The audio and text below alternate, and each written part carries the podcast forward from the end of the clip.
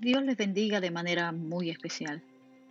En esta preciosa oportunidad quisiera compartir con todos ustedes el contenido de una carta donde un joven pastor de Zimbabue hace una declaración extraordinaria. Este joven fue asesinado por declarar su fe en Jesús. Quiero que cada uno de nosotros podamos meditar en el contenido de la misma. Es estremecedor. Yo soy parte de la fraternidad de los que no se avergüenzan.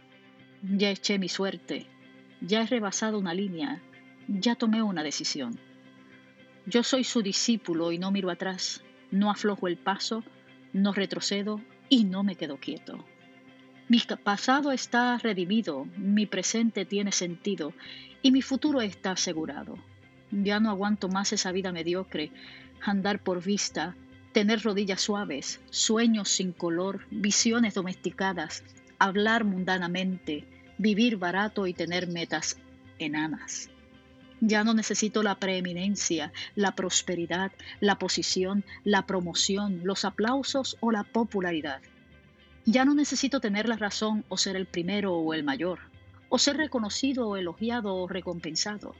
Ahora vivo por fe y me apoyo en su presencia, ando con paciencia, la oración me levanta y trabajo por el poder de su espíritu. He enfilado mi rostro. Mi marcha es acelerada. Mi meta es el cielo. Mi camino es estrecho. Mi senda es áspera. Mis compañeros son pocos, pero mi guía es confiable y mi misión es clara. No me pueden comprar, no me pueden disuadir, no me pueden desviar, no me pueden seducir, no me pueden cambiar, no me pueden engañar, no me pueden demorar.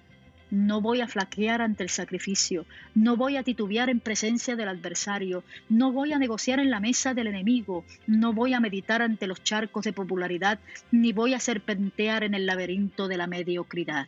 No me rindo, no me callo y no doy tregua hasta que haya permanecido, atesorado, orado, pagado y predicado la causa de Cristo. Yo soy un discípulo de Jesús. Voy a dar hasta que ya no pueda más, predicar hasta que todos sepan y trabajar hasta que Él venga. Y cuando Él venga por los suyos, no tendrá problemas en reconocerme, porque mi bandera estará en alto. Creo que un documento como este debe estremecer la fibra más profunda de nuestro corazón. Quizás debemos nosotros mirarnos en el contexto de la vida que vivimos pedir al Señor que tenga misericordia de todos nosotros. Así nos ayude el Señor.